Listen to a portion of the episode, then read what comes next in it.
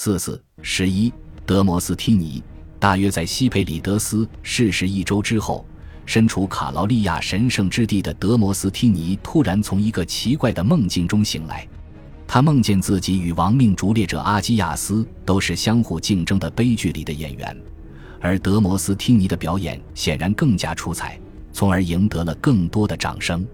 尽管如此，但由于他出演的作品缺乏昂贵的布景与精美的服饰，所以最终奖项还是花落阿基亚斯。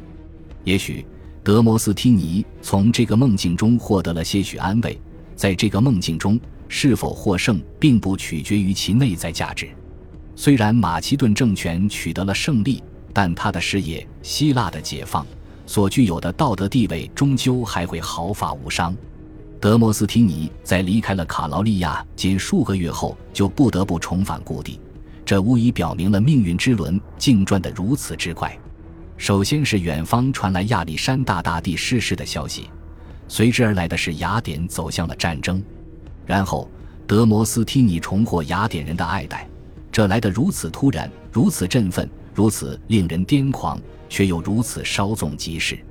而雅典反叛失败后，在被判处死刑的阴霾下，他又被迫踏上流亡之途。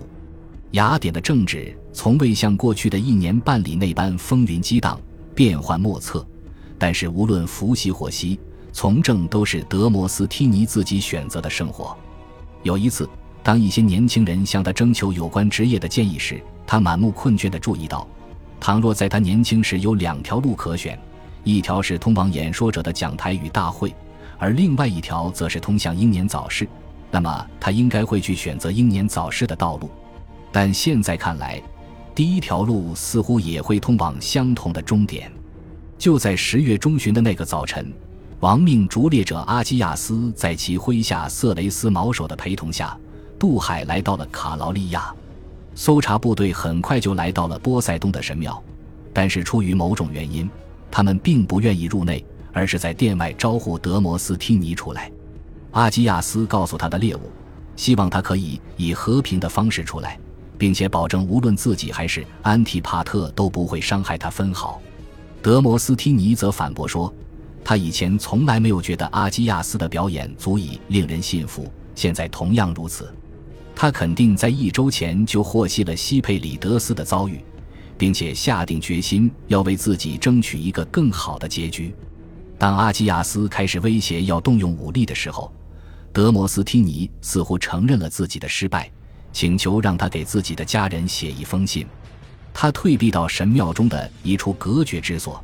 然后像平日里写字一样，将一支芦苇笔的末端放入嘴中，偷偷地吸出了藏在其中的毒药。然后他便用斗篷盖住自己，低下脑袋，等待死亡的降临。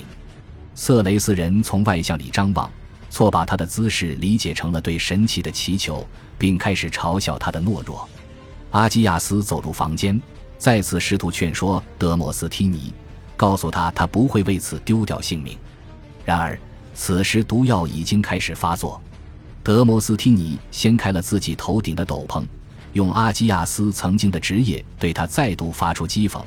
他表示，阿基亚斯现在就可以扮演索福克勒斯剧作《安提戈涅》中克瑞翁的角色。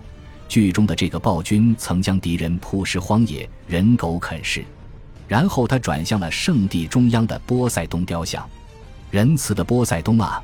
我会让你的神庙继续存在，尽管安提帕特和那些马其顿人还是会将此地玷污。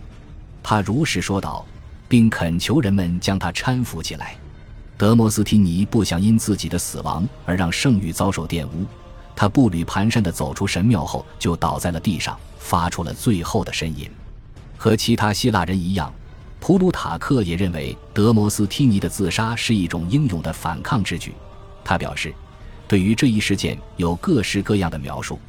据一个描述者所说，德摩斯提尼并没有从笔的末端吸取了毒药，而是从他系在腰间的一个小布袋中取出了毒药。而另一个描述者则声称，毒液是盛放在一枚空心的手镯中的。曾经为其在公民大会上据理力争的德摩斯提尼之侄德摩卡莱斯，则表示自己的叔叔根本就没有服毒。而是神的意志让他从敌人的魔掌中解脱了出来。某位神在最为恰当的时刻让他在无痛中死去。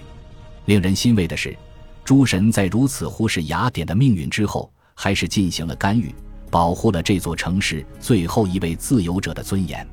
德摩卡莱斯耗费数十载光阴，才恢复了自己叔叔的声誉。最后，他终于取得了胜利。在他的生命即将走到尽头之时，他成功的说服雅典树立了一座纪念雕像。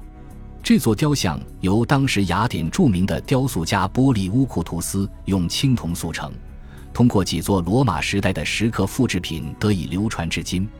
雕塑中的德摩斯汀尼挺拔站立，但头颅低垂，疲惫的面庞上写满了沉思。他双手持一本纸缩草卷轴。卷轴中的内容无疑就是他即将要发表的演说。这座雕像生动地展现了德摩斯汀尼的意志坚强、信念坚定和庄重严肃，也让人感受到一种悲剧性的徒劳无功。他描绘的正是一个注定永远无法实现自己目标的人。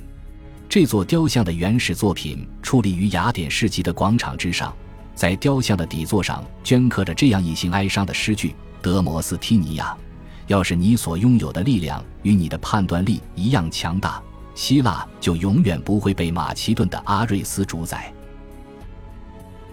感谢您的收听，喜欢别忘了订阅加关注，主页有更多精彩内容。